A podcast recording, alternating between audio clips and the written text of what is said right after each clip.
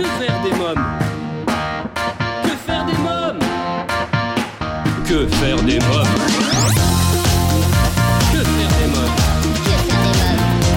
Que faire des mômes Que faire des mômes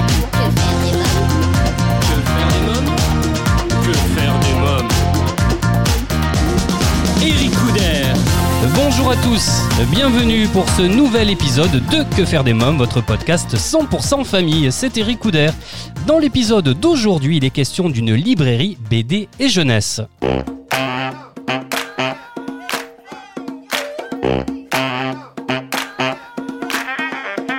Bonjour Sylvestre Brodziak.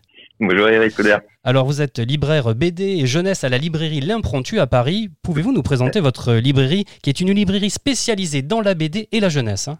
Oui, tout à fait. On est une toute jeune librairie. Euh, la librairie L'Impromptu dans le 11e arrondissement a voulu euh, proposer une plus large euh, offre et donc on a ouvert fin juin dans le 11e rue Sedaine un espace jeunesse, vraiment des, des nouveau-nés jusqu'aux jeunes adultes et euh, également un espace, euh, BD adulte. Comment est née cette idée justement euh, de créer cette euh, librairie euh, destinée à la jeunesse, euh, de la naissance aux jeunes adultes et à la BD Eh bien, justement, on voulait euh, vraiment créer euh, un nouvel espace dans nos arrondissements où effectivement on peut venir euh, se faire conseiller ou acheter des livres et fouiller, mais également euh, proposer d'autres choses, proposer euh, des rencontres, proposer des ateliers.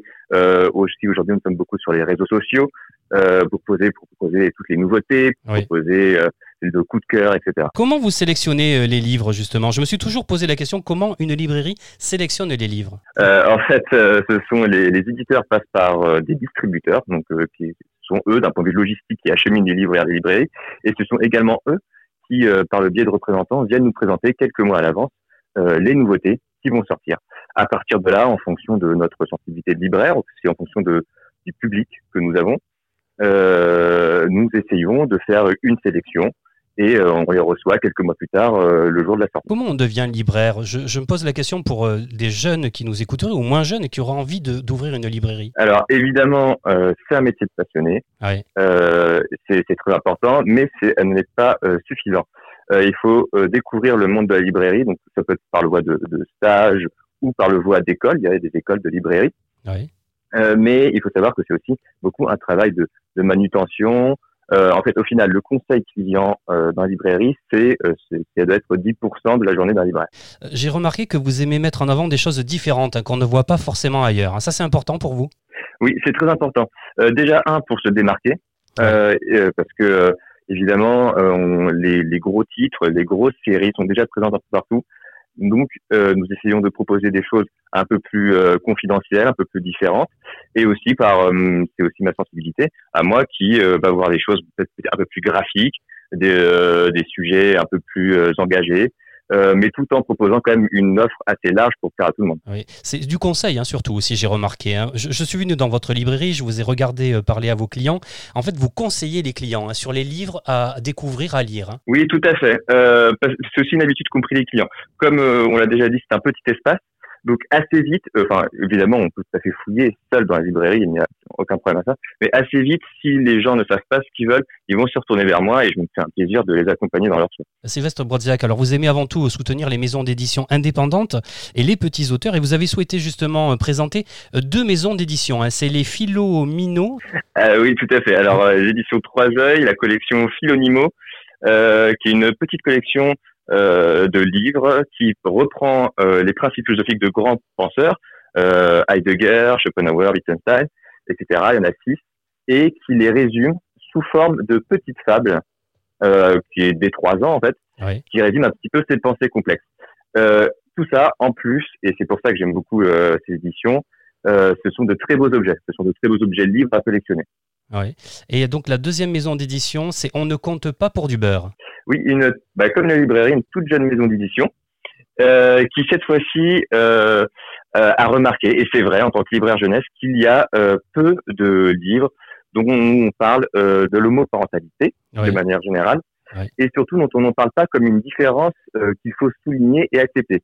Là, dans les deux premiers albums, mais d'autres vont sortir, en l'occurrence, une petite fille à deux mamans mais ce n'est pas, absolument pas le sujet du livre. C'est Ah un conte philo- écologique. Et euh, un autre où euh, deux petits jumeaux ont deux papas et une maman. Et là, c'est un album classique sur le fait de grandir. Euh, Sylvestre Ah. Brodziak, vous êtes également très actif, vous le disiez tout à l'heure, sur les réseaux sociaux, euh, pour présenter les nouveautés, les coups de cœur, mais aussi pour annoncer les rencontres, car vous faites des rencontres chez vous, hein, dans, dans votre librairie. Oui, tout à fait. C'est aussi euh, une de- de- des passions de libraire, c'est de faire rencontrer notre public avec les auteurs qu'on apprécie. Euh, en l'occurrence, euh, on annonce tout sur les réseaux sociaux et euh, on présente aussi toutes les nouveautés en amont euh, sur les réseaux sociaux. Sylvestre Brodziak, pour terminer, en dehors de mes collections de livres jeunesse, Harmonie la petite souris, Histoire de loup et collection taille crayon que vous commercialisez dans votre librairie, et je vous en remercie, quels sont les livres jeunesse que vous nous conseillez pour cette fin d'année? Ah, ça c'est une très bonne question, effectivement. Euh, pour les fêtes de fin d'année, bah alors je vais pas vous conseiller un livre, mais plutôt un genre. Ouais. Il y a beaucoup de nouveautés qui sont sorties. Ce sont les grands livres de contes euh, à raconter le soir.